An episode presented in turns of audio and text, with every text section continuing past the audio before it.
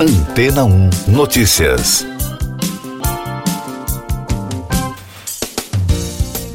Bom dia. O Centro Nacional de Dados sobre Neve e Gelo dos Estados Unidos constatou que existe agora menos gelo marinho ao redor da Antártida do que em qualquer outro momento, desde que os cientistas começaram a usar satélites para fazer as medições no final dos anos 1970. Os dados mostram que os ventos, ar e águas mais quentes reduziram a cobertura de gelo para apenas 1 milhão 910 mil quilômetros quadrados no dia 13 de fevereiro. E além disso, o derretimento ainda pode se alongar até o fim deste verão.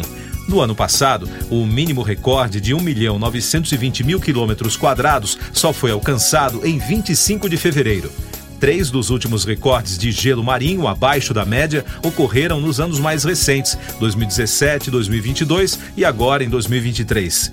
Já os navios de pesquisa, cruzeiro e pesca relataram um quadro semelhante ao passarem pelo continente, com a maioria dos locais praticamente sem gelo.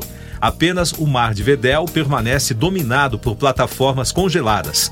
Os cientistas consideram o comportamento do gelo marinho da Antártida um fenômeno complicado que não pode ser simplesmente atribuído às mudanças climáticas. A reportagem da BBC detalha que, ao analisar os últimos 40 anos de dados de satélite, a extensão do gelo marinho mostra uma grande variabilidade. Uma tendência de queda para quantidades cada vez menores de gelo de verão só se tornou visível nos últimos anos. Mais destaques das agências internacionais no podcast Antena 1 Notícias. Uma autoridade russa disse que o país respeitará o acordo sobre mísseis nucleares e continuará informando os Estados Unidos sobre mudanças em suas estratégias. A declaração reportada pela Reuters foi informada após o anúncio da suspensão do tratado pelas câmaras do parlamento da Rússia, que votaram a favor da medida. Tropas israelenses mataram 10 palestinos e feriram outros 100 durante um ataque a uma cidade na Cisjordânia ocupada, disseram médicos que atenderam os feridos. Os militares israelenses confirmaram a operação em Nablus, dizendo que as tropas reagiram após serem atacadas enquanto tentavam deter militantes suspeitos de planejar ataques. Não houve baixas israelenses. A Corte Internacional de Justiça ordenou ao governo do Azerbaijão que ponha fim ao bloqueio de uma via importante para o abastecimento da população em Nagorno-Karabakh. O território está em disputa com a Armênia há mais de 30 anos.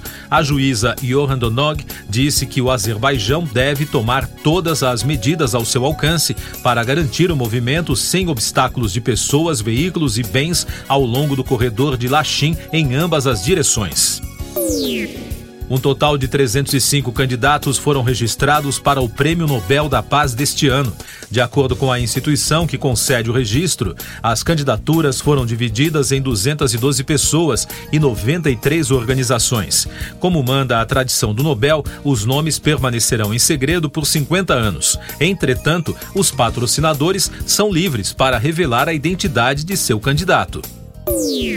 As autoridades japonesas investigam uma grande esfera de metal misteriosa que surgiu nesta semana em uma praia na cidade de Amamatsu.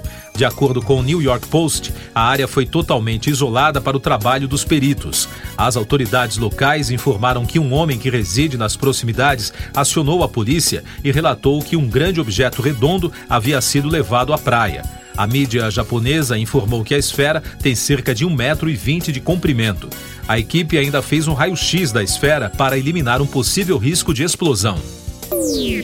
Eu sou João Carlos Santana e você está ouvindo o podcast Antena 1 Notícias, agora com os destaques das rádios pelo mundo, começando com informações da Fox News dos Estados Unidos.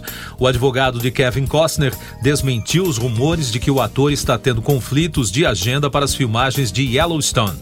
Costner interpreta John Dutton na série de faroeste da Paramount Network. Recentemente surgiram relatos de que o astro não estava disposto a trabalhar tanto para filmar a quinta e a sexta temporada do programa.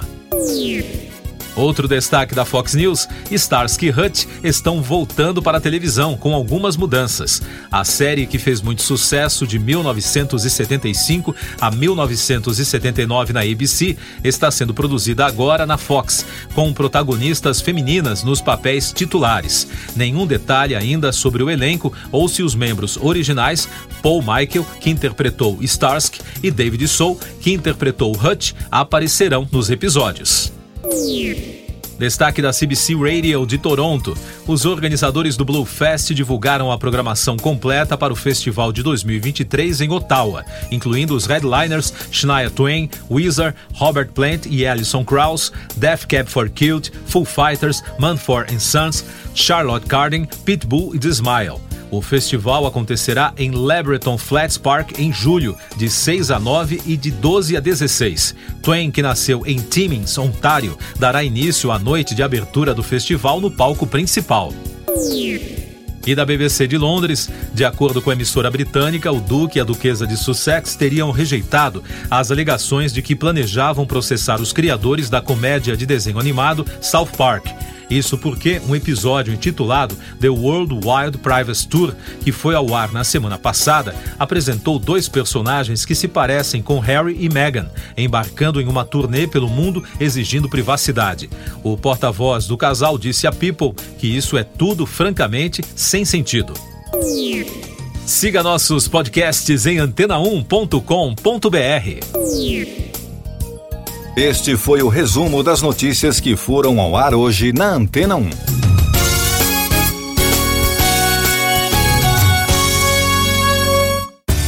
Depois de tanto conteúdo legal, que tal se hidratar com água rocha branca? O consumo regular de água durante o dia traz benefícios para a saúde, como, por exemplo, manter a pele bonita e hidratada. Rocha Branca, da fonte direto para sua casa. Depois de tanto conteúdo legal, que tal se hidratar com água rocha branca? O consumo regular de água durante o dia traz benefícios para a saúde, como, por exemplo, manter a pele bonita e hidratada. Rocha Branca, da fonte direto para sua casa.